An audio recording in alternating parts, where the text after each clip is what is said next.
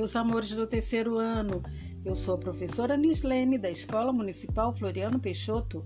Sejam todos muito bem-vindos à nossa aula número 38 de matemática. Sentem-se, acomodem-se, fiquem à vontade. Pegue o seu caderno, lápis, borracha e um livro de matemática, que chegou a hora de aprender e nos divertir muito juntinhos. Corrigindo a tarefinha de casa. A tarefinha de casa foi vocês olharem os produtos comprados na padaria ou supermercado, se são comprados em mililitro ou grama. Por exemplo, a cenoura nós usamos o grama, o pão, o grama, o suco, mililitro e o comprimido miligrama, o queijo, grama, a maçã, grama e tantos outros que vocês devem ter anotado aí. O assunto da nossa aula de hoje é ideias de multiplicação. Observe esta operação matemática. 3 mais 3 mais 3 mais 3 mais 3. Como poderíamos fazer para resolver essa operação? Vocês já ouviram falar em multiplicação? Como podemos representar a operação matemática usando a multiplicação? Multiplicação, meus amores, é adicionar ou somar várias vezes a mesma quantidade. O sinal da multiplicação é o x, que indica vezes. A multiplicação pode ser representada de diferentes maneiras.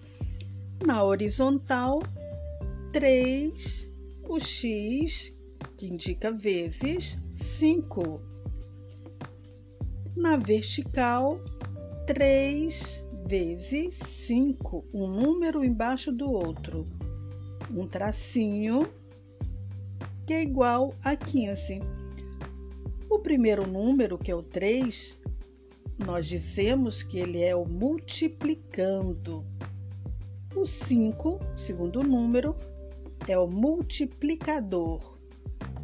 E o total, o resultado, dizemos que é o produto. Agora vamos pensar da seguinte maneira: a seguinte situação matemática. Ana Maria comprou cinco pacotinhos de pirulitos. Em cada pacotinho há três pirulitos. Quantos pirulitos Ana Maria comprou? Vamos fazer aí no caderno? Vamos usar a estratégia da, do desenho. Vamos desenhar cinco pacotinhos. E em cada pacotinho, vamos desenhar três pirulitos. Contando todos os pirulitos aí, vamos verificar o total que vai dar 15 pirulitos. Usando a estratégia da adição. 3 mais 3 mais 3 mais 3 mais 3, que é igual a 15. E na multiplicação, 5 pacotinhos vezes 3 pirulitos em cada pacotinho é igual a 15. Então, Maria Ana Maria comprou 15 pirulitos. Fácil, não é? Usando a multiplicação, fica muito mais fácil. Agora vamos pensar na seguinte situação. No sítio da vovó Tina há 12 galinhas. Cada galinha bota dois ovos por dia. Quantos ovos elas botarão em uma semana? Qual é a operação que deve ser realizada? Quais estratégias podemos utilizar? Quantos dias tem em uma semana? Uma semana tem sete dias. Então, utilizando a estratégia do desenho, vamos desenhar 12 galinhas e embaixo de cada galinha, dois ovos.